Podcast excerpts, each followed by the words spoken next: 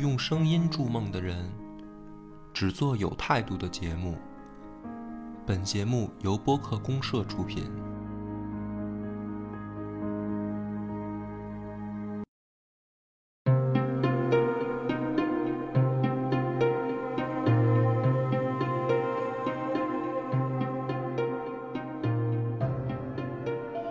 大家好，欢迎收听超级游文化，我是金花。我是恶霸波。我们今天继续聊这个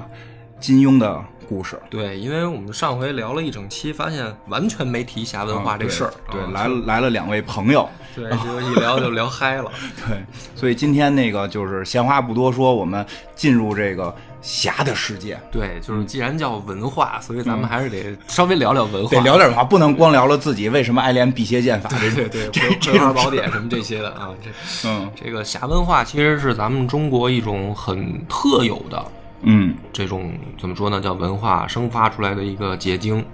它其实跟西方所谓的这种骑士精神也好啊，或者说他们的那种所谓的游侠还不太一样。不太一嗯样。他们游侠老跟树林里待着，对，这就是咱们的这而且个，他们游侠，我觉得他们游侠特不讲究，他们的游侠就罗宾汉为主嘛，主要使暗器。就听起来好像有共通之处，好像是说，好像罗宾汉不是也劫富济贫他吗？使使弓箭没有任何共同。我们武侠，你看到使弓箭的，你放心，绝不是主角，而且一定不够厉害。对对，那肯定的。所以，比如说，咱们先讨论一下，嗯比如说院长，你觉得就咱们的武侠里面，如果现在让你想啊，提炼出来一些怎么说呢，它的精髓，就是哦比如说一一个人，嗯他怎么着，他就叫大侠了，嗯或者说他身上具备什么样的特质，嗯，他就可以说是一个侠士或者侠客。嗯一般来讲，就是我看金庸多啊，就是金庸的这个给我的感觉，因为他的侠其实也一直在变嘛，但是我觉得始终的有两条没变的，第一就是你还是得会武功，嗯，你还是得会武功，你你彻底不会武功，我觉得你就是一个好市民，你不能称之为大侠，对对吧？然后这个得会武功。第二呢，就是我觉得得有一颗爱心，哦，我觉得就这颗爱心，实际上是金庸老爷子在这个写作过程当中的这个一些变化，就各种爱心，比如仁爱之心啊，比如说这种对对全世界的这种爱啊，但是你一定是有一个爱心在的。嗯，反正我是觉得你想当大侠，你得有。这两块儿，但是我觉得就是说，跟西方那个有区别在于，我们这个还得正大光明一点儿，嗯，不能不能够大侠不能使暗器，哦，对， 没有没有使暗器，我就怎么就基本上也就是看过金庸的这个其他的其他的小说里，我不知道有没有使暗器的大侠啊。嗯。这个有吗，所以这个有我吗跟？我跟你讨论的呢，我还以为你会引引入到那，因为我知道你特别喜欢美漫，嗯，对吧？所以你看现在的这个好多美漫的超级英雄，他翻译过来以后啊，咱们也给他翻译成侠，啊，嗯对嗯是，吧？比如说这个蜘蛛侠、蝙蝠侠，什么这个侠、那个侠，什么闪电侠。但实际上我，他们看英文，比如说那个没有侠这个对字儿没有侠这个对 Spider Man 就叫蜘蛛，漫其实就应该对翻译成蜘蛛人儿。啊，对对那对，对或者说蝙蝠人儿对更更贴切。嗯但为什么会给他翻译成侠？就是你觉得，比如说你刚才说的嗯那种、这种超级英雄，就咱们现在的流嗯行文化里面，你觉得他算吗？算咱们中国那种意义上的侠吗？有一点儿，我觉得是有共通性的，你还看是还是有共通性。像你说的武功高强，嗯这有帮啊这帮对人肯定有，因为对超能力了嘛，对对对嗯比一般人更强。然后也有爱心，对是吧？他们也有，要么是就是惩奸除恶，啊，对，要么也是拯救世界和平那种对的。对，所以我觉得是有的哎啊，因为我特意研究这个，我们我们那个原来那个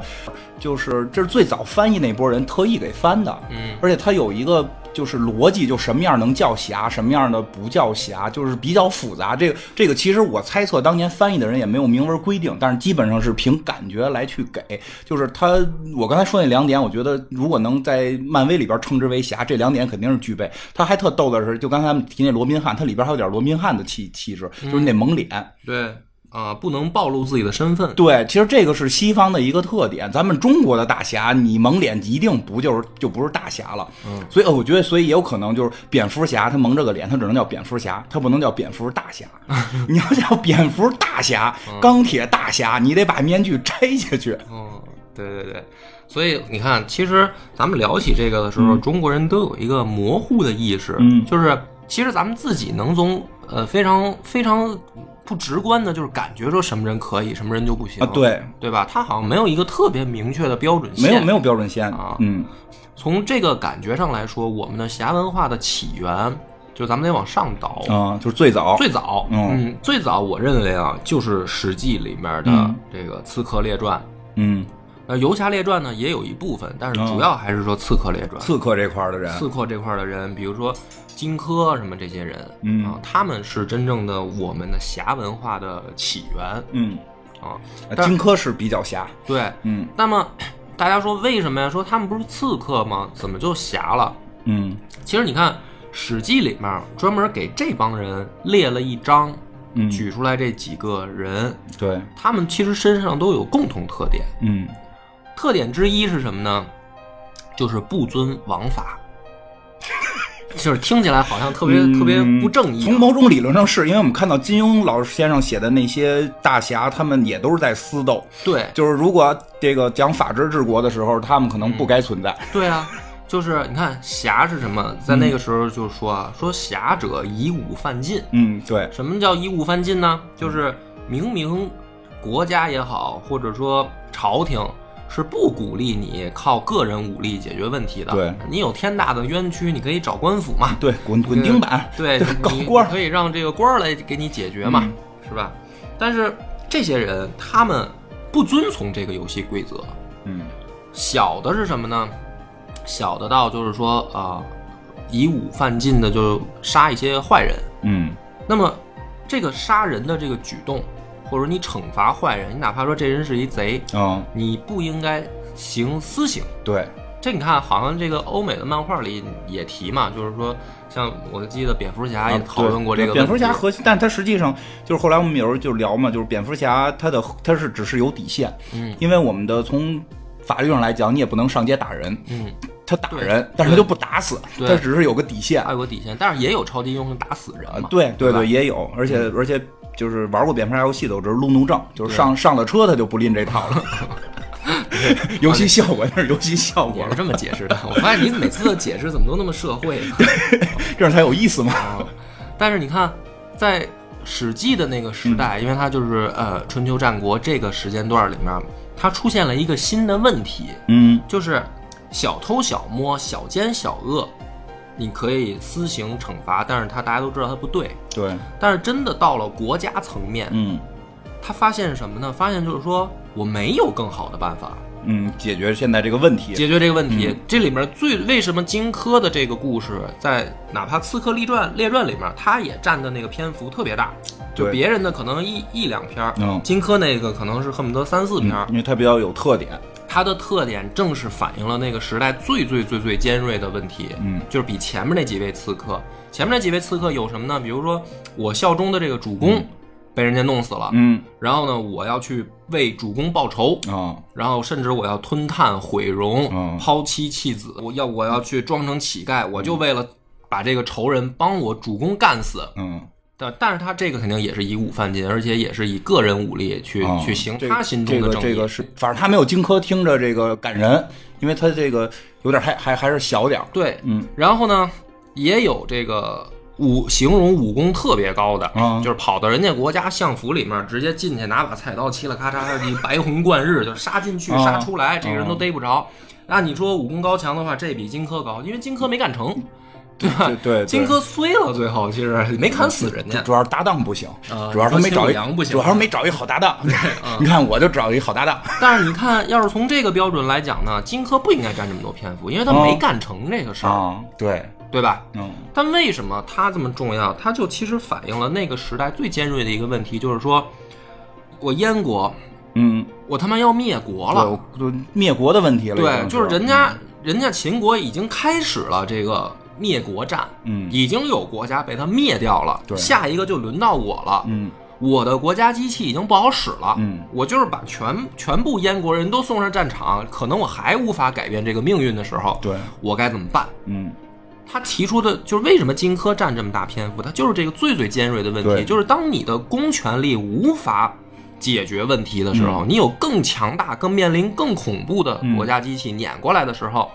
怎么办？嗯，你得为你的国家站出来。哎，那么就像你说那，不管叫爱心也好，或者说叫什么心，或者说仁义、忠义这些、都不管，因为而且荆轲这个故事特别有意思的是，他其实并不是靠这些，嗯就是荆轲这个人，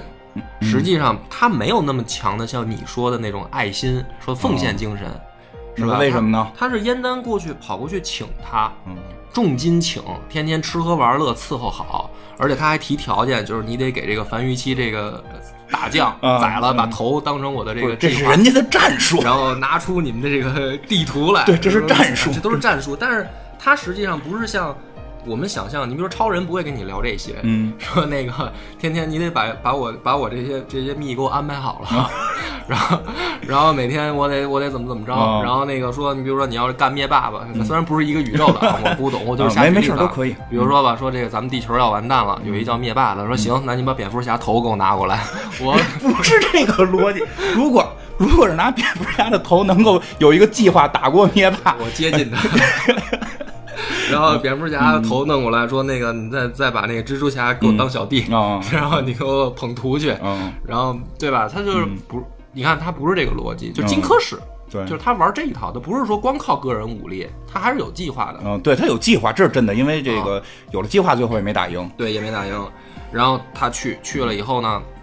他也做好了必死的准备。然后哎，对，啊吧这个其实还就是挺挺关键的。高高渐离、嗯这个在风萧萧兮易水寒、啊，唱着歌伴着奏，嗯大哥特别能装逼的，就是 远去的背影， 然后你好像不太喜欢这些人，我觉是得。是是是，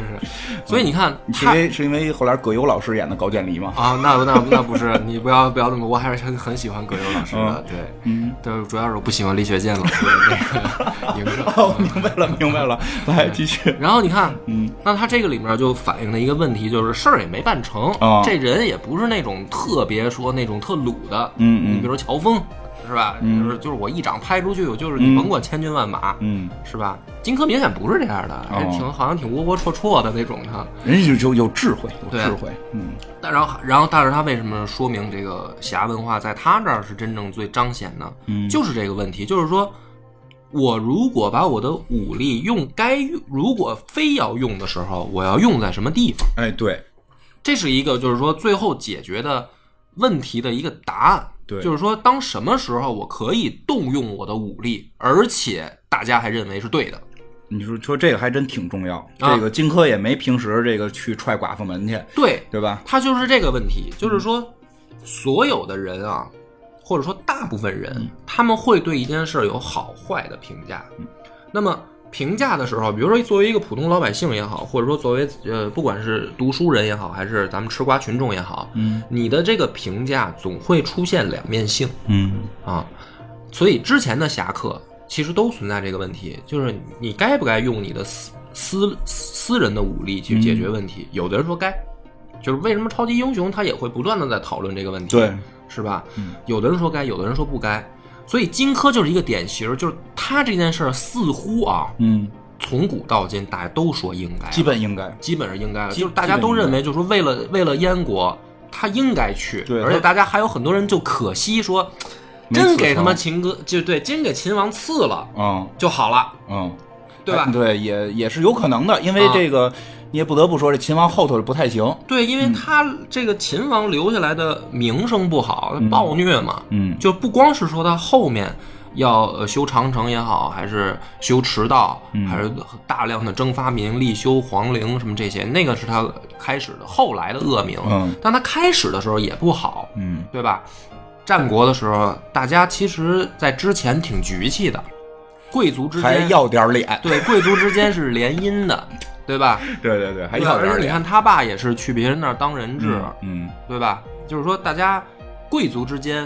啊，这些君王之间还是要个基本底线的，就是咱们都是贵族，对，我可以欺负欺负你，嗯然后但是你说发动大型灭国战，啊，灭国这个说要对说一统天下，这个好像只有秦军有这种远大理想，嗯东方六国的人不能说没想过，嗯，但是呢，每到关键时刻呢，啊、是就下不了手，下不了手了，啊甚至呢还互相帮忙，就是大家也有国际局势的牵扯。你哦比如说，你看秦国让让这个孙武，嗯不是楚国让孙武跟这个伍子胥两个人带着兵杀的这个。嗯把把都城都灌了，然后这个给给人家这个楚王的棺材都挖出来了，鞭尸了对对。然后这他妈秦国一看说那也不行，那咱得、咱得帮他复国呀，嗯对吧？包括你看那个齐国也是田田丹，嗯他们复国，就是说大国到最后他还是说，哎呀，真要是把你灭了，下一个会不会轮到我？就对，就是面儿上还得过得去，因为今天。那个我帮你，你就得帮，你能帮我，对吧然然后后是什么怎么说怎么说来着？我帮你，你就帮我；对我不然后帮你，你再帮。然后我看着你。你不管这个，到时候回头我我我也容易成公敌，哎对对对对吧？所以大家还有一底线。但是到荆轲这儿，就是以秦始皇那种做做法，就是嬴政这种做法啊，他统一之前，大家都知道说这孙子没底线了，啊，对，就是要他灭就了你们，嗯摆摆明了就是要灭我而且主要是他还骗人，啊！秦国特别不局气，用法家这一套，对，啊经常这骗这人。骗人太混了。所以就是说，当时项羽后来为什么打出这个楚怀王的旗号？嗯，就楚怀王就是明显就被人骗过去了，就明明说好了吃饭咱们聊天儿，然后谈一谈这个两国的这个邦交问题，哎，结果你给我扣了，啊，这对，主要秦国主要是后来这点儿真的得说是，虽然很能打，嗯但他特别不局气，把那对啊国王挨个儿骗。对啊，啊最后那好几个国王，实际上就是人家要是说联合起来，没准也能给他干了，但是他使各种计策，对别人全拆了。啊挑拨离间去、嗯是吧？就是反正你们就进不了函谷 关，你们就在门口我就挑拨离间，对，特别孙子，就是说那个、 派细作是吧啊嗯对过去。那个让大家说你你不用你不用不打我，你也不用倒戈什么的，嗯就是列队的时候你往后站 半米，然后然后大家说他哎他往后站半米，那到时候打的时候就咱咱先嗯啊咱上们也往上咱们也往后咱们退，也咱们往后退一米，然后最后这帮人从函谷关前面眼瞅着就退回去了，就是法家这点儿也挺行。大家也挺坏的，对。但是呃，又聊回来，就是荆轲这个问题，实际上他被被咱们一拿出来说，或者说后人评价，就是没有人会觉得他嗯错。虽然他对失败了，但是大家都觉得荆轲这个是该去行刺，为了他的国家，嗯，啊，所以他是成了一种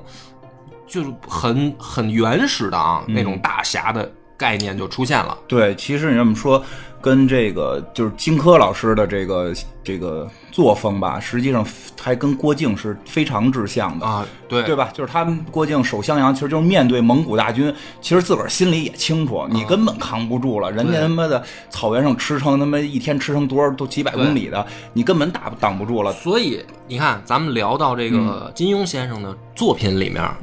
你看最后说他这几部书里面说非要说侠啊，嗯大侠，就是到什么程度呢？也就是到这程度，就是比如说郭靖郭靖是基本上嗯现在守嗯襄阳，哎，基本上公认的这个、就是你要说大侠是谁，基本还真就是郭靖大侠。对而且主要他最后还这个为国这个对牺牲了，叫什么呢？所所以你看，殉国。对，跟荆轲像不像？对，嗯这个就还嗯就是其实他这个是同一个文化渊源出来的，就是金庸先生这个郭靖的形象，还有一个比如说咱们举的乔峰，嗯这个为什么比郭靖更高呢？嗯，就是对他脱离了低级趣味了。对，不是，你可以换过来，就是郭靖他，大家说他是一个宋人，嗯，对吧？？所以呢，你带入的是说，哎，我们毕竟读者好多都是、呃，咱们说农耕这个民族的延续嘛，嗯嗯嗯就是你不管说你是一契丹人，我是契丹人，哎嗯大那家你先讲，我来再到时候讲讲我们契丹人的心态。对 对对，然后但是呢，大家都会先嗯比较容易的能带入郭靖，嗯，就是觉得啊，游牧民族打过来了，就跟这个当时秦国要灭燕一样，哎那特别那像那打不过呀，打不过怎么办呀？这时候大侠站出来守城，嗯虽然他知道死，就黄蓉也知道说这完了必死嗯啊，就是肯定也回不了桃花岛了，啊，但是就是全家就在襄阳，咱们就就就对死守，对就到破城那一天，关键是他有退路，啊他不退。他不退，啊，对，，而且他也不是像后来有些人这个。在城里边儿就不是金庸的故事了，历史上有些人其实守城最后就不守了，嗯对啊就就就等着人来灭我，然后我对啊留个留个名声。对啊他是真守，还带着打，嗯还带着武林中的兄弟们一块儿打可。不是嘛。所以说那个，如果大家去读《射雕》的时候，甚至后来这个真正的这个最伟大的嗯是，因为到《神雕侠侣》了嘛，神雕侠侣》里面你去看那个守襄阳的时候，那饭局特有意思，嗯，就是地方官儿已经不管事儿了， 对，哎就是请这帮江湖上的人来主持大局，对对对然后那个什么，这个这个，就是当时我记得什么那些老前辈还特别嗯不屌这地方官儿，就是特别不给他面子，就是大家都觉得自己是江湖中人，对啊并并不并不搭理这地方官儿嘛，也是冲着郭靖的面子来对守的。也不是冲你襄阳什么太守的，对对对啊。然后你看乔峰为什么比郭靖要高一点呢？嗯其实你带入的是异族，嗯就是你看乔峰最后的死是说大辽跟大宋不开战。嗯他他这么想，他是因为说，啊、我虽然血统上我是一契丹人，但是呢，大宋养育了我，所以大宋对我有恩。那我呢，作为一个汉子，嗯是吧？我是一个大丈夫，我怎么解决这种已经不可调和的两国争端呢？我用我的死，嗯，就是换来和平，因为我大哥是这个， 就是这个皇大辽的皇帝嗯嘛，啊对对对对我这不是南院大他王是嘛，南院大王啊，是我自以我的死劝主上退兵嗯，这这个够牛逼了，而且大家都觉得他做的对，而且嗯你你这个时候就注意他为什么比郭靖高，他还是一敌人，啊，就是就是敌人干这事儿，你也觉得应该，嗯对，对吧？你甭管他是不是为了我干，但是就是说敌人里面出这种人了，咱也得佩服一句，说这是大侠，是不是这道理？人所以对啊嗯，对就是就但是就所以说金庸先生牛逼啊，对，对吧？你比如说你幻想，你换换一个角度想，你比如说一日本人，嗯他不知道自己是日本人，然后在中国长大了，然后抗战的时候他，然后他知道哦，原来我是一日本人，然后我还当了大官了，然后我用我的死能，然后能能让两国和平，你这大家都不信，都觉得不可能，日本人就肯那个时候的日本人就是坏蛋，就是小鬼子，嗯所以这样的作品出来以后，大家估计也没有人会像说读《天龙八部》那么、嗯那么那么能代入吧。其实一方面也反映说金庸老先生文笔高，嗯但是实际上，你看他大侠的这个，呃，怎么说呢？叫这个思路是共通的，嗯就是我用我个人的力量，在一个无法解决的问题面前，我做出了我的努力，嗯所以成败都不重要了，这种精神反而是最重要的，嗯，对，对吧？所以当被拔高到这个程度的时候，啊大侠一般呢就不能不能太低级趣味，嗯对，不能不能低级趣味，对啊，你看，你说大侠说我要妞儿，这你就你你你这种人，你想不到这么高的问题是吧？你要是你要是能干出这事儿来，你绝对，你要是为了妞儿，你就不去了，你就回桃花岛了，对不对？你就你你就跟阿紫回回星宿海了，你你怎么可能还干这种事儿呢？大侠也不能为了钱，嗯，对吧？嗯你钱钱是肯定不能肯为定不行，你钱贪肯定贪不能财的为人，你这个怎么可能能干出这么英雄的壮举呢嗯？对对吧？然后大侠肯定也不执着，嗯就是不能执着于武功，对，对那走火入魔。那走火入魔，大侠其实什么事儿都看得开，嗯对，哎大就侠就是富贵不能淫，威武不能屈，对贫贱不能移。对，然后这样才叫大侠。，嗯对，嗯这才叫大侠。所以这个被金庸老先生拿过来写，说咱们中国的侠文化，你非得追根嗯溯源的话呢，我看到的是，其实能追溯到《刺客列传》那儿。差不多，我觉得也差不多。就是荆轲这个跟郭靖主要是非常相像。面对国家灭亡的时候，自己这个明知不可为而为，挺身而出，对吧？这个对吧？就是说，这那包括是高渐离给他唱的那个歌，唱那个歌就是诀别了，啊，对啊，那个高渐离后来其实、那个、也去刺了。对，也也干这种事儿，然后这高渐离眼的，眼睛你讲瞎讲了，你看，因为我上学的时候，我知道高渐离的事儿。我上学的时候是一篇古文考试，啊我才从那儿知道的高渐离。后来这个发现我孩子在玩王者荣耀的时候，说：“哎，咱们使一高渐离，我觉得挺好，大家都知道啊。”但是好多人只知道高渐离这个名字，不知道他这啊不故知事道他。故事其实他也能算是个侠，他他这个想给忍侠，，对对 对对，是来讲讲忍侠他的故事。他盲侠，他盲侠，对，讲讲盲侠高渐离。盲侠高渐离是金哥的，等于好哥们儿哎，但是两个人呢，就是也相当于一文一武吧。高渐离等于玩音乐的，嗯，然后所以在王者荣耀里拿了个电吉 他。对，然后呢，荆轲死了以后呢，高渐离特别伤心，就是等于我这好兄弟去了，然后呢，我也我也不服秦国，嗯他呢也想办法，他就装成乐师，嗯，人本来就是，本来啊，就对是。 对对对对对，也对，本来也会， 嗯然后就是去秦国等于弹琴，嗯啊，然后这个，但是秦国弹琴呢，就那会儿啊，说咱们奏雅乐，不是说这个独奏，嗯。基本上就是弄一大堆人一块儿弹。嗯就是为什么说有那个滥竽充数那个故事呢？是吧？就是一大堆乐师一块儿弹。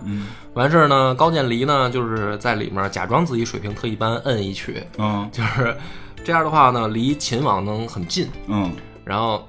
他关键是什么呢？还给自己眼睛哭瞎了嗯，给弄瞎了。啊，弄这瞎样的了。话，秦王因为秦王这已经是被这个荆轲刺过了，对这绝对是担心这个有对刺客了。啊所以一看这瞎子更安全嘛，瞎子安全往前来点嗯儿，我听得清楚点儿。 对，结果瞎子呢听声辨位，嗯，就是弹着的时候啊，你想那这几十来号人在那儿瞎鸡巴摁， 然后他能听见，比如说秦王撂筷子的声音，嗯，于是瞎子激动了，抄起琴来就是一板砖飞过去，想把秦王砸死，嗯，当然最后也失败了，也失败了是吧？我觉对，得所我以也干过这种事儿。对，就实际还听着挺感人的。就我听那会儿是说，就是还是一个挺污挺这个。这个漫漫长的过程，他得先弄瞎了，得习惯瞎的状态，然后这个还得慢慢让秦王觉得他弄得行，然后让他离近了听的时候，我记得好像我那会儿学古文上说好像还灌铅了，因为他怕平时砸不死。对，然后最后是砸了之后没砸着秦王，毕竟没看见，他可能光练闭眼弹琴了，没练闭眼砸东西。对对对然后这个据说从那之后，秦王就禁止任何非秦国的人走进大殿了。对啊对对，这个其实还，反正也挺神的，这个挺厉害。盲侠高渐离，但是你看他的这个故事，好多人就不知道，因为没上武力，嗯，因为他就感觉他武力不行，就是侠必须得以武犯戒，你知道吗？你不能音乐的不行。对音乐不行啊，你在地下也不行，对嗯 对我我说说这个这个，我觉得金庸的这个大侠，你说对，刚才说到这儿嘛，就是其实真的那会儿这种为国。为国为民，其实也为民，因为实际上，如果秦国给你这国家统一了，他不会对你老百姓那么那么善良，就至少当初那么认为。但实际上后来好像也不是太差， 对，反就正但是当初的认为是你，你可能把我国家统治了，你不得把我国家人都弄成奴隶，对吧？他为国为民，他真的跟郭靖这个非常像，就是也都有逃脱之路。荆轲完全可以不去刺，对吧？对，当然了，高渐离也可以完全不去刺对，而且像高渐离这个，这也有些演绎过程了，因为后来这个葛优老师吧，跟这姜文老师他们不是还拍过一个电影，就是讲高渐离嘛，嗯对吧？秦王那个没有腿的女儿都看着他，是 是，就是实际高太渐胡闹了，我觉得。 嗯但是就是确实以高渐离的手艺来说，他可肯定是如果说被统一了这，些人他们也饿不死，啊饿不死，没准还能过得不错。但是就是为了国家，不是为了小我，对所以去进行行刺，进行这种就会显得还挺伟大的。对然后呢，到到这个，哎，其实我觉得金庸老师后来这个这个大侠，就是郭靖是一个特别明显的，就是特别像你刚才说的这种传统那种大侠感。哎后来也有人试图啊，想反这个劲儿。嗯谁呢？这个张导嗯拍一英雄，嗯，特别能装逼啊！前面几个剑客，什么飞雪残剑吧，这那的吧， 别得罪人啊，别得 罪对。人然啊。后最后李连杰老师去问这个梁朝伟老师说：“我他妈到底能不能干这事嗯儿嗯？”对梁朝伟说：“我给你写俩字儿，你自己悟吧。”然后写俩天下，然后你看最后被观众骂的什么狗屁玩意儿什么的，对吧？就是这东西它是文化，这嗯个呃我跟你说，那个血液里我的我。我一直觉得那片儿是玩过那个一个当时一个日本的游戏，就我上期就提过那日本游戏，嗯好像就是你选的是一个女忍者，最后去刺杀织田信长，然后最后最后是三蓝丸出来给你写俩字儿“天下”，啊就是 对啊，我你看被不知道骂是骂花了都，我觉得。很游戏感对很啊强，游戏感对啊很强。嗯但你说为什么骂呀？就是因为其实你反了这个传统的武侠的观念以后，并不一定老百姓买账。对，对嗯但啊是金庸我觉得后来做的挺有意思，他嗯道理其实对的，嗯因为你想啊，咱们是嗯这么一个大帝国，就是能延续到现在，你肯定不可能还老分裂着，弄着七国了，嗯是吧？那跟那个欧洲似的，那肯定是说咱现在统一当然好嗯了，那统一第一个要记得就是秦始皇一公，对他给咱这等于大华夏统一了，对，他作为一个帝王，他的这个功绩嗯是没跑的。但是为什么你说拿这个东西出来以后，老百姓反而不认账啊？这还是那么多年觉得荆轲对你这么弄就觉得荆轲错了。对呀、啊就是这意思嘛。 对啊对，就是那但是金庸老师我觉得很厉害，就后来 所以啊他最后转那个李连杰老师上去以后倍嗯儿帅，拿剑柄顶一下， 给给给给陈道明老师吓一跳啊对哎呦真牛逼！ 啊就他悟出来了，呃悟出来了，悟出来了 我得提一醒儿给你 啊！这不又回到荆轲那思路去了吗？还是对不对？反正对，但是你看杨过就不太一样了。啊，杨过就是，其实我觉得他的那个大侠，就是最我我我猜测啊，完全猜测，就是金庸最早对大侠理解也是以荆轲为原型，可能来去塑造的。因为金庸老师是是学贯古今，啥都看过，什么都懂，对非常厉害。所以你知道这个你聊到这儿呢，我就生发一下，嗯，来，你先就是说吧。说杨过和这个呃郭靖张翠嗯啊啊山张翠山，这两个，因为他们在那个等于后面嘛，嗯，对吧？就后写郭的靖后边儿，按照那个时间来说，对对包括书也是，包括书也是后边儿对嗯，那其实这两部书，他要发，他想说明的是什么呢？说明的是，呃，侠客精神的另外的极致，嗯就是郭靖是为国为民的对这个极致，说那我就是捐躯。嗯，杨过其实他不是写这个，他写的是说、大侠为了爱情能做到什么程度，嗯，就是最大限度的，就是我要爱一个人，也我是我说做爱嗯到什么程度，对吧？所以呢，他他等于是这么一个形嗯象，他其实是另一个思路，就是说金庸老先生特别牛逼的是，他老老想不断的超越自呃，己。对，这个就是对像吧刚？才其实你说的细去看他每一部作品，他的那个最最最最中心要表达的东西是不一样的，是有细微区别的。嗯对，对，是这样，对，很有意思。然后呢，你看到翠山的时候， 翠山是说我为了朋友，嗯我能做到最大的限度是什么？就是说，人要是死的话，我为什么而死？嗯，郭靖说，我选择为了国家。对，杨过就是虽然没有到这种到这种地步，但是实际上最后就是说，你要让他为小龙女去死，他也哎愿意。也死愿意死，要不然最后怎么跳下去的呢？对他不就跳崖嘛，嗯嗯就是他也愿意。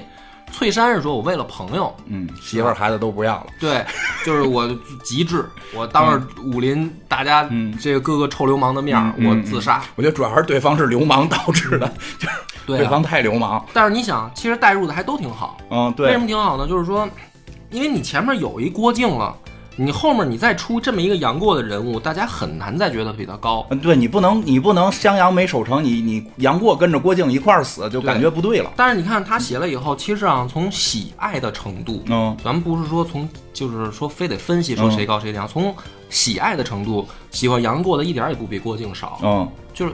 他对并不是说这个就低了。嗯对，是这样，然后甚至喜喜欢，当然翠山因为在《屠龙记》里面呢，太他少了。对，他是等于他比较前面儿少他比较少没有那么多嗯，反正比他儿子招人喜欢。啊。他儿子大家老觉得有点墨迹。对对，就是《倚天屠龙记》后面其实挺没劲的，啊那个其实杨过也守也守成了，也守但是就是他最后人家有一个退下来的一但是个，好像玩票性质的少。对对就我也为国为民了，为国为民完了，哎，我是不是也得为爱人？他就多了一层思考，就对是他没，就是说他并不是为了小龙女没去，嗯，他是还是为国为民了。我觉得到，所以就是说到后来到了这《天龙八》，《天龙八部》相对较靠后的作品了，《天龙八部》虽然这个时间点往前，就是它这个故事的时间点往前，但是作品的那个它创作时间点往后嘛，所以我就觉得，就我们契丹人的这个这个。哦对，你要聊到就我们契其丹他人人这个心态就不一样，就是这点太厉害了，就国际主义精神。了，嗯，是是啊， 就是对不对？因为因为他本身。因为这个萧峰的这个乔峰萧峰吧，就比如萧峰的这个出身问题导致的很多问题，他才会有这个思考。嗯，啊，我们都是人，对吧？我我我我我们都都是这个人类，为什么要分出种族互相打？最后以我以他自己的死，就是以我的死来换取和平，嗯，对吧？其实这个就是这你你你刚才也说，确实我觉得比郭靖要高一块儿。嗯，因为我是说从文学创作上，呃，我是觉得精神上也也是哦高了一块儿，嗯但是。呃历史环历他的那个历历史情况不一样嘛，因嗯为郭靖就是说找找冲人拖雷玩自杀也没也冲人忽必烈玩自杀也没什么用，嗯，对 对吧？那肯定 的，因为他要是说我我觉得郭靖如果能通过自杀的方式让两国罢兵，他也会这么干，只是他没这个条件，是 对吧？就是因为故事性给乔给了乔峰这个条件，其实他才会有了这种国际主义精神。他不知道自己该属于哪一波的时候，他就会有不同的视角。其实这个就是一个金庸的一个视角，就是侠再往再往大了去，那就是为了一个就是这种人类的这种和平，是就是我觉得特别厉害的，就是说武侠的武字儿，这个武嗯是指戈，对对对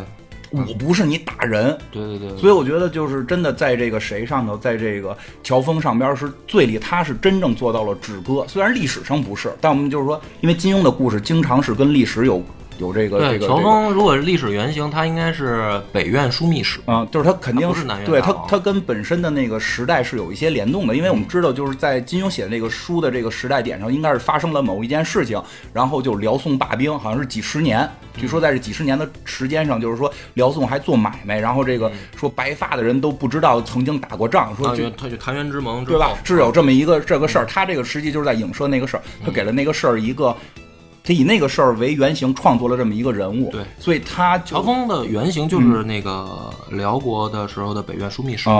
啊，啊那他是是有这么个人的，有这么个具体的有这么人个人啊，，但是没有说为国捐躯这没个事没儿有。进去，就是他给加上的这个情节，对对对加所以加的就是嗯，所以他我觉得就是再往后好像就是创作就是韦小宝，那就是完全另一个事儿了，我觉得那是嗯对就像上回说所。以金庸他自己不承认《鹿鼎记》是侠武侠对小说他那个就是像你上次是个讽刺小说对，他自己说这个《鹿鼎记》是一个这个政治讽讽喻小说。对对对，他是个上次讽刺小说，所以就是单是讲到侠这块儿到头了，其实哦没就有，他还有一更高的，嗯就是令狐冲。嗯令狐冲就是什么人都不为，什么事儿也不为。嗯就是你看，郭靖是为为国，嗯，然后杨过为爱情，嗯对吧？然后这个乔呃乔峰也是为为国什么的，然后嗯为世界，对为世界然后这个翠山也是为为兄弟友情嗯然后到张无忌那儿，为什么大家觉得没劲？其实没写好。嗯，倒是令狐冲那儿写好了。嗯令狐冲就是我什么都不为，就是就他你们这些都都扯淡。那就是另一个境界了，对对吧？到乔峰这块儿就是止戈，就是你们现在打，就是大家别打了，就就这才是武。我觉得对这个是在武的表达最高，就是止戈对。到到了令狐冲那儿是，如果大家都是令狐冲，怎么还会打架？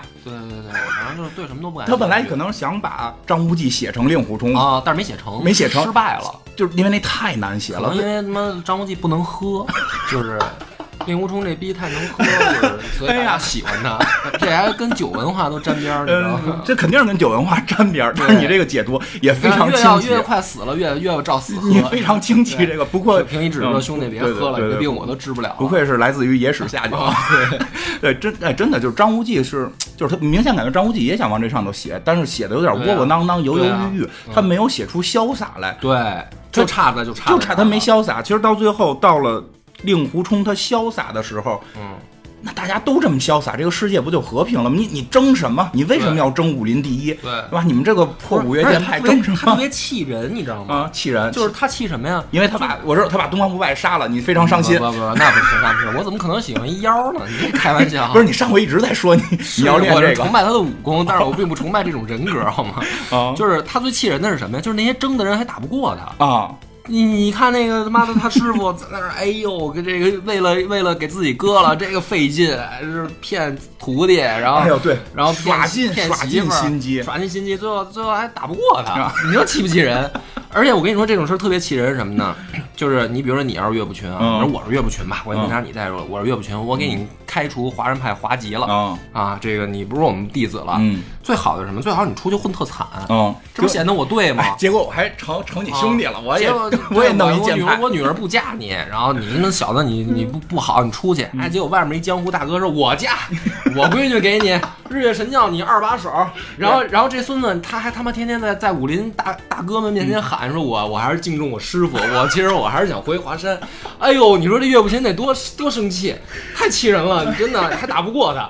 哎呀然后还还在天下群雄面前还让人给揍了。那真是，如果然后回去以后，媳妇儿还说说，哎，你这怎么今天下狠手啊？还在那儿编说，你看我用了什么苍松迎客、浪子回头，还哎骗媳妇儿，媳妇儿都傻了，说哦是啊，说我都没看出来，你们真是想多嗯了。真真是，如果真是每个人都是令狐冲的这种心态啊，其实真的有就是，我觉得这金庸设计的好。令狐冲之所以这样，是因为很早期他就知道自己可能随时死，对啊他也不能练对啊内功，然他后武功是不可能练起来的。然后特欠的就是，你就说那个他，他说他那个办法解决不了，对吧？就是他什么那个身体里有好多内力，嗯他不是治不了了吗？嗯然后他说我死了就算了，然后就是就是开始放浪形骸，嗯对吧？大街上见着人在那儿打架呢，只只能有壶酒，他就上去了，然后一问你是谁，说我叫向问嗯天，这帮人要宰我，然后我跟你一块儿干，我就是为了喝这口酒，就是基本上就是照死去，你知道吧嗯？然后向问，然后最后跑到这个西湖底下练成了这个吸星大法，嗯把功散了，然后他没事儿了。没事儿以后呢，然后任我行以为说这个你学了这个，你得你就得听跟我我了吧听我的啊他不跟啊嗯。然后任我行特坏，自以为特别牛逼，说我这个功啊有一个缺陷嗯啊， 就是你解决不了。然后林红说没事儿，我就死就死了啊，我我就不学， 就不学，就不学啊，嫁女儿我也不 学，给任我行气的。然后啊没有，我觉得我觉得莹莹有点伤心。对啊，然后这还不是他他，你看他这个不是不是那个偶然的说嗯金庸无意的，他还有一个后面方丈嗯就是少林寺的嗯，他这不是得死吗嗯？教然后你易筋说经能了教易筋经，哎，我也不学啊我我我我不想剃 头，对吧？我我我这第一头不想当和尚，要不然你你白教我，我就对不合适，哎对，不合适。然后生最死后不重方要。丈方丈说那个这是他妈风清扬的，是吧？说我们这个这是风清扬老先生留在少林的一个什么笔记，你练吧。出家人还是打了诳语。对，强求着他练，大哥还还不敢说叫易筋经，嗯风清扬的，你练吧其。实太气人了，就是别人他妈的把从新思想学的东西他不学，然后人家还得给他还得给他掉了包了送过来给他学， 你哎，说我气不气人？啊我觉得给你气够呛，我觉得还是因为打我败特 生气我，还是觉得因为打败东方不败了。对啊，然后就是好像特受情伤，嗯但是但是但是，你看啊，我就跟你说认真点儿，就是不是挺认真的，没有，我觉得你特别激动，现在嗯好吧你好像特别生他的气。就是，当然你看，就是点在哪儿了？就刚才说，不就死不死不重要。嗯，他其实不能说他不怕死，而是因为他有一个先决条件，就是他随时可能死，而且甚至不能练内功，嗯就武功我没有长进的空间了，对吧？我因为他们这个金庸体系里，武功你得内内外兼修嘛，我内功没也没法练了啊对，然后我随时可能死。这个时候再去看待这个世界的时候，就功名利禄。有什么重要？我明天可能就死了，我有多少钱不重要，我今儿喝这碗酒才重要 对，。然后他追求特别不正确，他就追求享受。对吧？正确正确的不正确呀、 你看那个，你看最后评理只是说说打给那个小兄弟，你想多活多活几天是吧？酒也别喝了，妞儿也别碰了。然后他怎么说的？他说：“那他们还做什么人 啊？我这个女人也不能想，酒也不能 喝，架也不能打，那我就去死就算了，我不去，就是我必须要干这 些事儿。因为我小的时候特别小，家里边就有人跟我说，就是喝可乐死得早。啊，我说那就不喝可乐，活着有什么 劲？对对呀，就是就是，但是听起来好像还确实挺正确 的，对啊，就是就是贪图享乐就行了。也不能叫贪图享乐，因为人有正义之心，人家是有正义这之种心。人也当大侠，太可气了。哎，所以他其实有点不叫侠，我觉得就是也算侠，嗯就是他。就是是还是那句话，就是我觉得萧峰到到极致了，他是往回退的一个。如果每个人都这样的话，这个世界上就不需要侠了，这个世界上就不会再有武这个字儿了，对就对吧？因为有武，就是你得你得打了才有武来止戈。如果大家都像他这样，其实因为因为前两天我那个就是在看这个这个叫什么，因为我们就知道我我看你那镜听你那镜花缘来的嘛，嗯是吗哦对，因为本身我们也想做，但是你做了，我们也得做，就啊是是，但是你看你那里边就有有一个就就聊到就是有一个国家的人，就是就是怎么着来的，是是死不了，然后嗯对吧？然后就是睡睡一百二十年再接着醒，他们就对一切都不重要了。 啊，是虚无主义者了都。啊其实其实其实金庸我觉得是跟这有关，因为他就是当生死变得不重要的时候。那我们每天追求的这些东西又有什么是重要的？可能真的就爱情稍微重要点儿，就是一个情绪，可能对酒，所以，所以你看，就是老爷子金老爷子写到这个程度，我觉得他是这个就是新派武学里面的一个巅峰了，嗯对吧？但是唯一能挑战他的，嗯就是在老百姓的嘴里啊，说能跟他齐名的，因为新派新派武学的开山的应该算梁羽生，嗯，就是他们那个龙虎斗精华嗯的这个，就是说香港有有一个什么白鹤派掌门和一个什么。什么哪个哪个掌门两个人在香港比武，然后报社说这是一个噱头，然后开始连载，请来这写这个写一个连载小说，就是梁羽生开始写，所以这是新派武侠的开端。嗯，但是你看梁羽生的东西，好像喜欢的人啊，当然有啊，有很多人喜欢梁羽生，可是没有金庸的这么多。 所以就是金庸自己挽给梁羽生写挽联儿也是嘛，就是说呃我忘了原文啊，就是那意思就是你是大哥，啊，我是你的后辈，就是我在你后面写的。嗯太像令狐冲了。啊。 但是你看，唯一一个能跟金庸就是算在老百姓嘴里齐名的，嗯就是古龙。确实也齐名。我觉得古龙是一个岁数大了的人啊对看就会更有意对思，。但是有的人说啊，说古龙这个，呃，比如说文笔不如金庸好，嗯或者说这个呃写作态度不如金庸认真，这了吧 那了，是啊，因为他都是一边喝着酒一边写 啊，对啊，对对然后对对然后骗编辑，嗯都是他干的事啊儿、对嗯说我我那个明天交稿了啊，今天先把稿费给我，编辑说好嘞好嘞，你就让你写就行，然后明天说后天交稿哈，你再给我一笔，嗯 就是老干这种事儿，然后就喝酒打架去了，然后最后他妈的喝死了，就是古龙嘛，他写作态度特别不认真，嗯，但是为什么大家那么喜欢他呢？就是你发现古龙笔下的侠客全是令狐冲，对，对吧？嗯对你就细你就细想吧，这个陆小凤，嗯，是吧？楚留香，都有点那样，啊都有点那劲这头。个这个小鱼儿，嗯，全这样，就是这并没有什么追求，就是就纯天天就追求刺激，对吧？他自己就写我爱我性别男，爱好女，啊就是这这这就是绿，他太不像话了，这怎么能当大侠呢？是吧？真的就是他的小说里面，就是你就哎呀，我就看着以后，我就哎，给你头疼的。对，就是令狐冲，我是生气；这嗯到你是古龙嫉妒那儿，你我就是嫉嫉妒。对，就是一个没来由的敌人，一个女的，长得还特漂亮，到你这儿就脱了，自己就，然后就是那意思就是睡我，还不用负嗯哎呀哎责，就是哎呀，凭什么呀？就是 你还是羡慕。太羡慕 了。嗯，我觉得古龙有机会再聊，因为古龙我没有金庸那么熟。如果要聊，我得准备一啊没下。看那么多， 对是吧对，咱大概都都那样，都那但样，啊大概大概就是一，我以前一直有个比喻，就是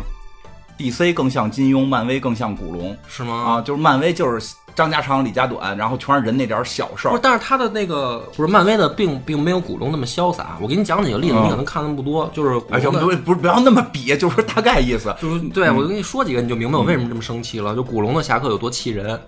楚留香他叫道圣，嗯你知道为什么吗？他去偷之前，他给人先留一条，他说我今儿晚上来偷你。嗯，后来怪盗基德学会了，啊、然后就是全是这一套，就是我就告诉你了，我要偷你，啊守好了，啊然后就给人偷了，嗯然后他妈倍儿美啊，嗯然后他自己也立一规矩，我不杀人嗯，啊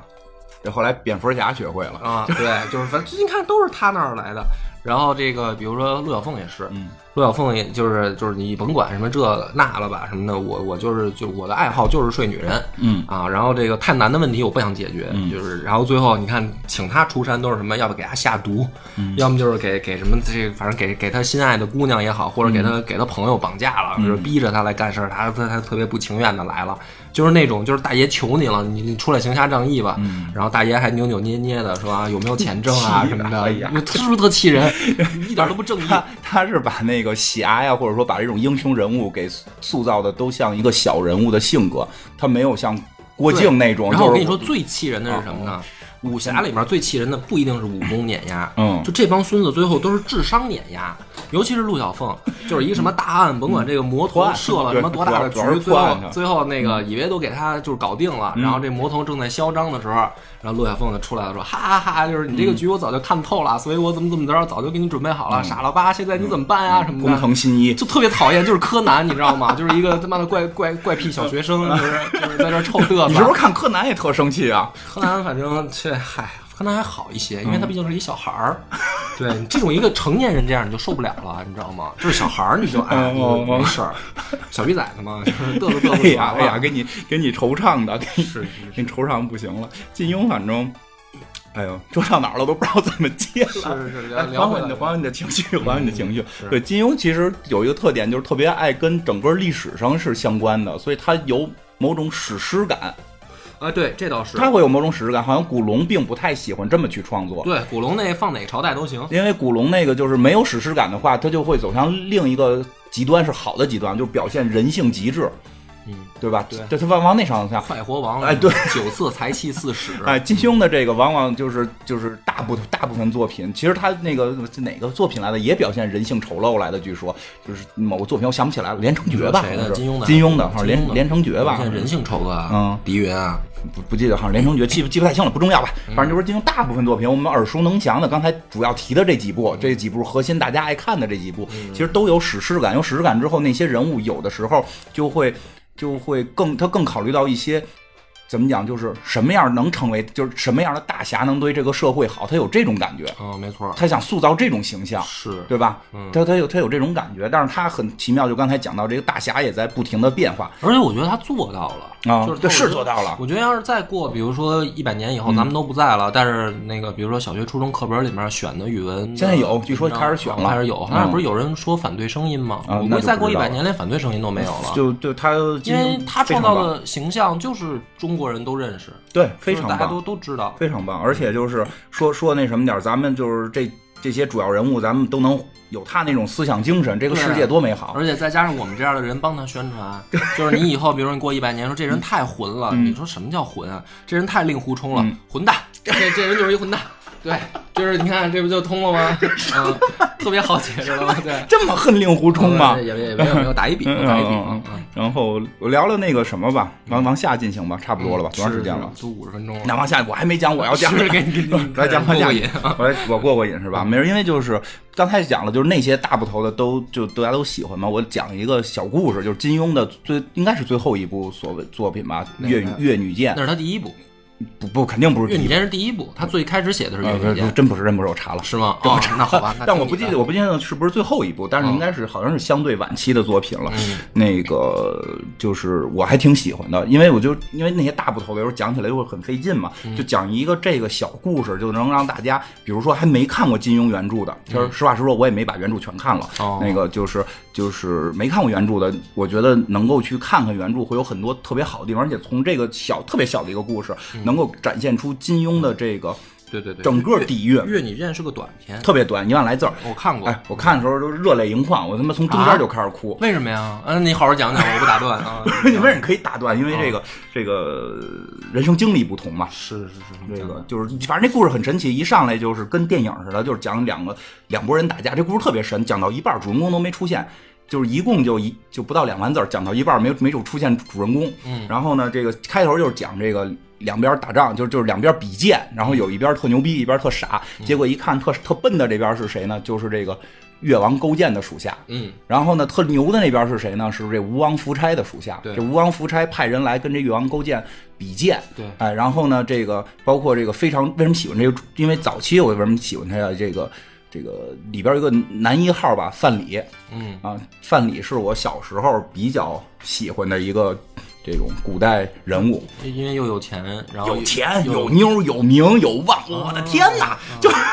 你喜欢这种人，不是小的时候，现在不喜欢了，啊现在也没不喜欢啊，主要是觉得没有戏了， 就是是是是，就是哎，对对，所以就是你看他会去用历史的人物直接带，因为就不就是你稍微懂一点儿，比如你完全不知道这个范蠡西施故事的话，嗯你看这可能感觉会弱。就是你你你像我以前就就看会看这个会特带劲，因为大概介绍一下范蠡就是这个帮助这个勾践去打败这个夫差的这么一个嗯大谋士嘛，然后他的最主要的功绩是娶了西施，虽然在历史里好像没有吧，正史里有吗？嗯没有啊，没有吧？这个当然在民间传说里是老有百的。姓的美好幻想，美好幻想，他最后把西施给娶了，然后娶了之后呢，退隐了这个朝廷，就不在朝廷里干活了，然后就改了名儿，改了名儿成了大商人。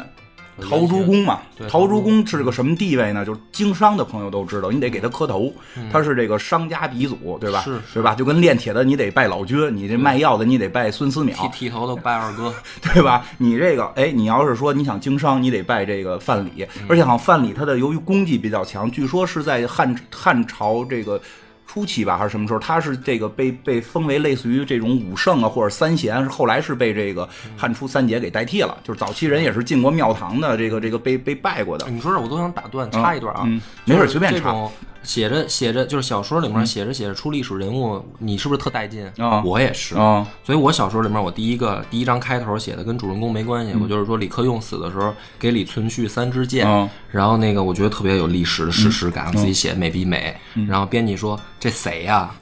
把第一章删了，主人公第二章才出来太慢 了。嗯给你气给的我气的，我给他解释，我说这特重要什么的，不重要不重要，没人认识三支箭，后来第一支撅不断，第三支拿腿给撅折了。 是是是不重要，删掉啊， 气死我了，删删删了吗？没嗯扛着呢嗯啊，扛着这书不出我也不删，行，然后哎，真是就我就特带劲，真是你要喜欢这东西，一下就带进去对了。啊然后这个范蠡就是他是一什么什么时间点呢？就是这个吴王夫差已经是把这个越王勾践给灭过一次了，然后这勾践去那块儿长使回来的，对吧？嗯就是去那块儿，就是说我给你鞍前马后伺候你，最后是说那个大王这个大王病了，我吃口你的屎，哎你这屎甜了，你病嗯行嗯好了，对吧？然后就说哎呦这么还有吗效对，效忠我，这么效忠我，你回去吧，对吧？然后回去之后，包括把西施也送过去了，对对吧？然后呢，这个越王勾践就一直想弄死这个吴王夫差，报这吃屎之仇。嗯，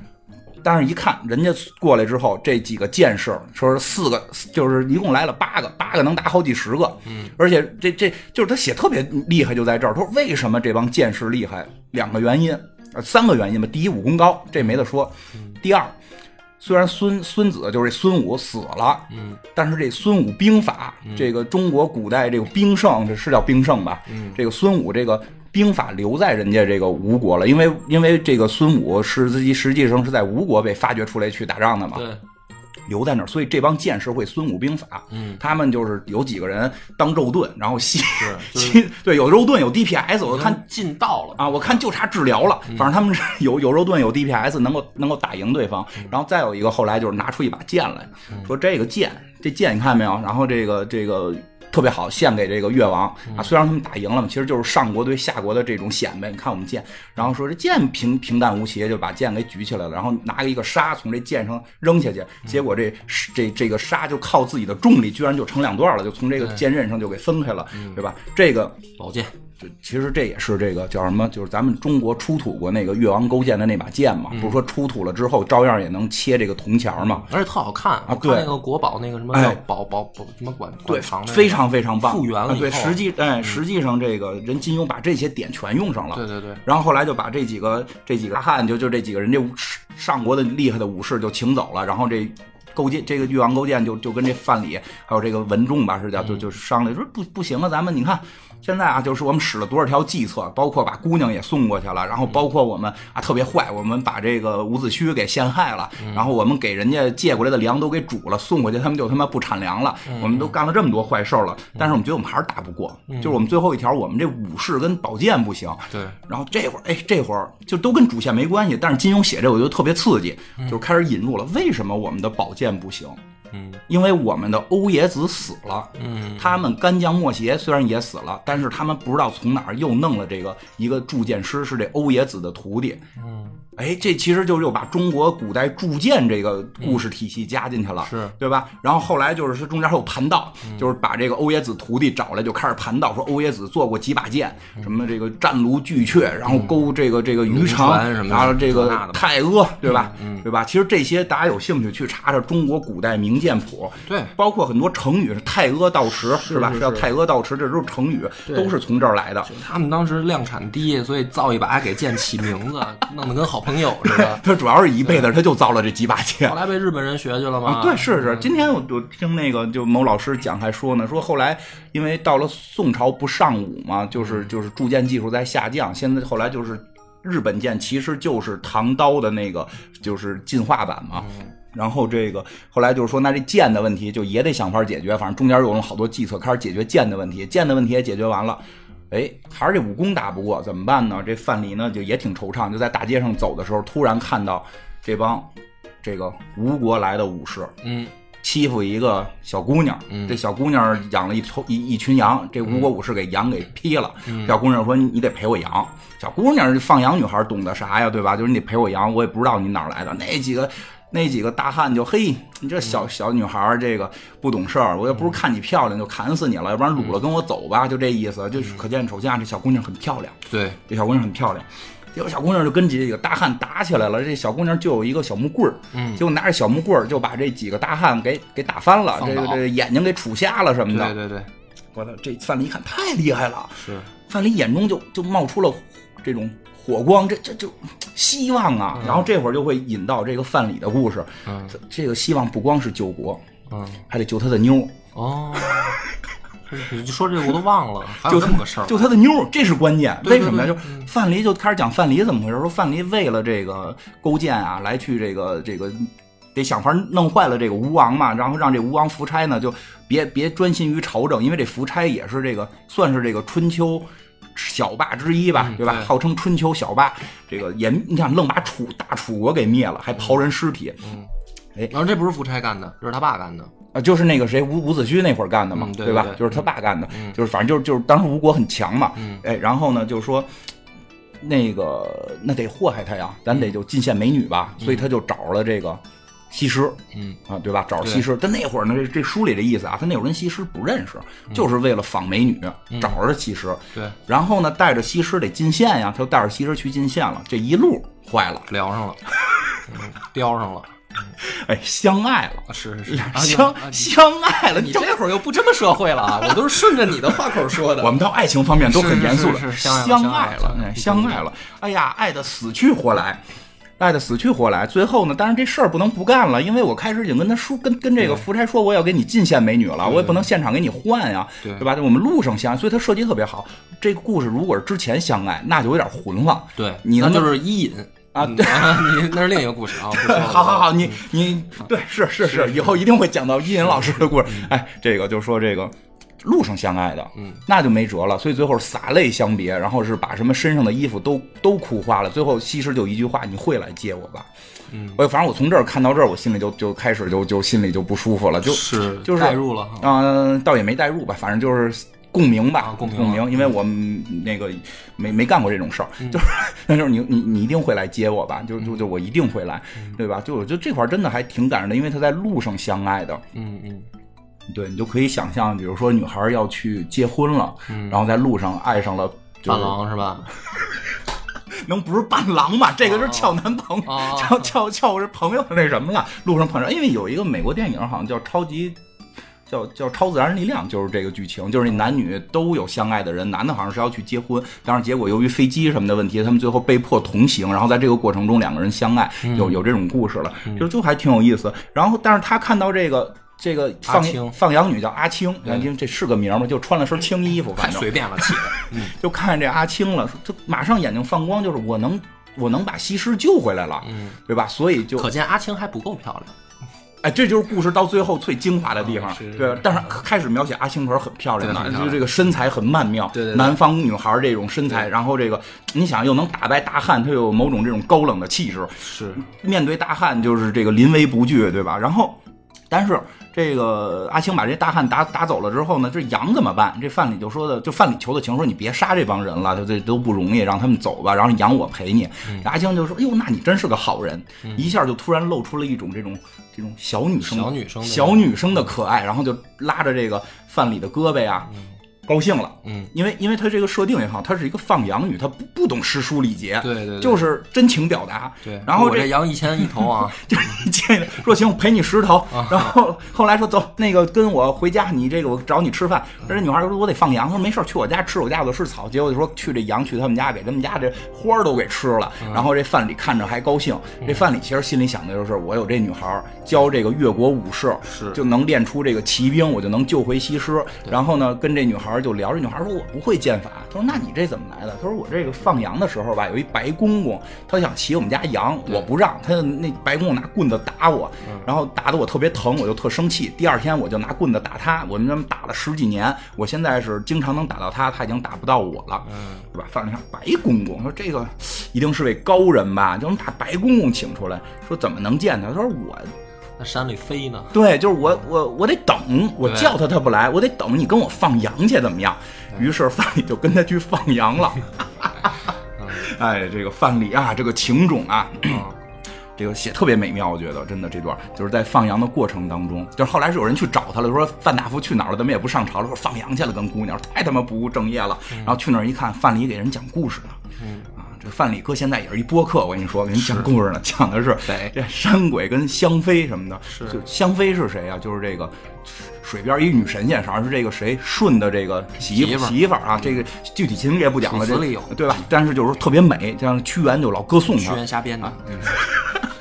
你接接着当然在南方流传嘛，在南方流传嘛是是是。是哎，不是号称洛神赋也是有点借鉴这个这个这个香妃嘛？就是他只要跟女水边有女人，嗯，就跟香妃有关，因为他是头就是最后死在水里嘛，嗯对吧？你比如说林黛玉。潇湘馆嗯为什么呀？对吧？跟香妃有关，你得死水里。所以刘心武老师说，黛玉一定是最后坠对湖而死一定是，对对一定得死水里，要不然你怎么凭他妈什么你叫香妃馆，对对吧？哎，那就不一样的是，西施的故事里边，这里边的这小说里没写，完全是靠你本身的理解。就是西施最早是号称是浣纱女，她她他妈一直在水边待着，对对 对，对吧？所以她讲这个为什么要讲香妃，然后特意说，然后这个阿青就问她香妃美吗？就是一个古代的故事嘛。嗯然后范蠡就看着远方，就她特别美，她在水边浣纱的时候，嗯眼中都是像星星一样明亮。然后就你就已经不是看着阿青说了，就看着远方，回忆着西施。是哦，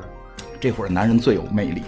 是吗？就是聊着别的妞儿最有魅力，你这个太危险了，容易误导，呃，我以前遇到过相同情况，主要是哦就是真的就是因为女生会看到你好痴情啊，哦，你好痴情哦，哦，你好痴情。你以为那因为书里没写啊，但是你以为阿青看不懂吗？对不对？阿青心里明镜似的，但是阿青，哦我操，别太瞎描述啊！那个女生太美了，但跟我完事儿的时候抽烟的姿势，这是你吧？啊，对， 对，别别人对 啊对，这不人没那么说，人家这么说就坏了，人家就说香妃就那么美，那阿青心里边就一下。我觉得这有时候男人，你对一个女人特痴情的时候，你在对别人表达的时候，其实会那种痴情感会对其他人有吸引性。阿青就动心了，嗯动身了，后来呢，等了几天，这白公公真来了，一看是谁呀、是他妈一大猴子，对，一大大白猿，对吧？一猴儿对吧？这白猿可能后来也会出现，比如肚子里藏个书什么的，就是那会儿还没有呢，拿嗯后打， 对，拿一棍子就跟这阿青打，结果让这阿青给揍跑了。阿青说：“你看他不会找我玩了，为什么呀？我把俩胳膊都打折了。”嗯， 是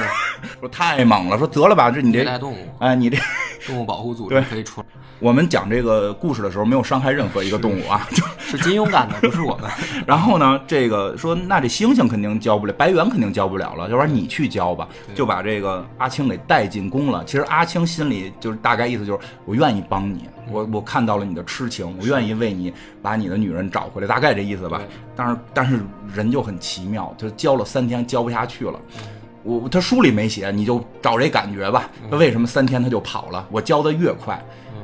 我我就越我越快的失去你。嗯对我跟你待的时间就越短。嗯，然后教了三天就走了，说这三天呀、啥也没教，因为能功夫太强，他又不会教人。但是呢，就是打了这么十几个这个这个越国的武士，就是到那儿打了三天人，打了三天是人吧，，说但是我觉得写的特别美，说但是这帮被打的人也算见过剑仙一面，是是是这个能力已经飞升到了普通人类无法企及了。对所以呢，说就剩下这几十人被挨揍的这几十人养好伤，就把当天怎么被打的这些情景重新描述了一遍，嗯然后就练出了这个越国的这个对，这个剑法嗯剑法。当然这时候，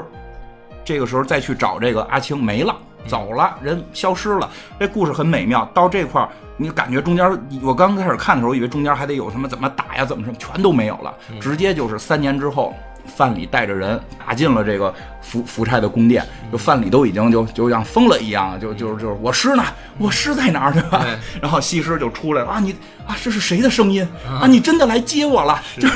你这这这你这还说没带入呢，自己这想象还原我的，我是我只是想象，我没有这种经验。我没读到这种情节啊， 哎，反正就两个人就抱在一起，抱在一嗯起，抱在一起，抱在一起。这时候突然听见羊叫，我说：“哎呦我操，你也养羊啊？你这你不是换杀的吗？不是放羊的呀？”嗯这时候说：“哦，不是他，是阿青来了。”阿青来了，就阿青就是一就是远方听到一句话，就是我要杀了西施。嗯，然后这时候范蠡明白了，啊操，就是他爱我，他已经为了爱不能够那个再容忍有别的女人了，是就把我带走。主要是主要是明显是那个就是。范蠡跟西施的爱情是不可能说再有个妾的这个这个这个关系，人是非常炽烈的爱情了，对吧？然后这个后来范蠡就出了好多主意，比如说咱们逃跑啊，或者怎么伪装，或者你跑我死怎么的。然后最后西施就说说的说的，反正咱们就是来的一路相爱的，我在这儿等了你这么多年，你现在来了，我们一起死又有什么不好？嗯，我操，范蠡就就觉悟了，说是啊，嗯哎，这这个故事听着特别容易殉情啊，怎么感觉？嗯是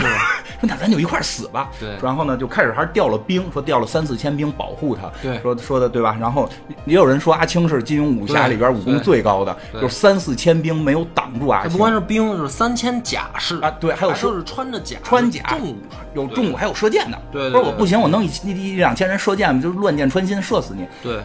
特别美妙，没讲怎么打，就是直接就进来了。嗯对嗯这姑娘直接就进来了，进来之后就直接一剑就杵向了这一棍子，人没使剑，杵向了嗯西施的心脏。说这这点儿的描写就特别的厉害了，就是这个故事的最后的精华，就是这当他杵过去的时候，他就看到西施了，嗯他的眼神里马上就开始是一种是一种失望，嗯，然后变成了一种嫉妒，对，然后变成了一种敬仰，是然后就飞身而走了。嗯，就是这个故事，我觉得到这块儿就太美了。就是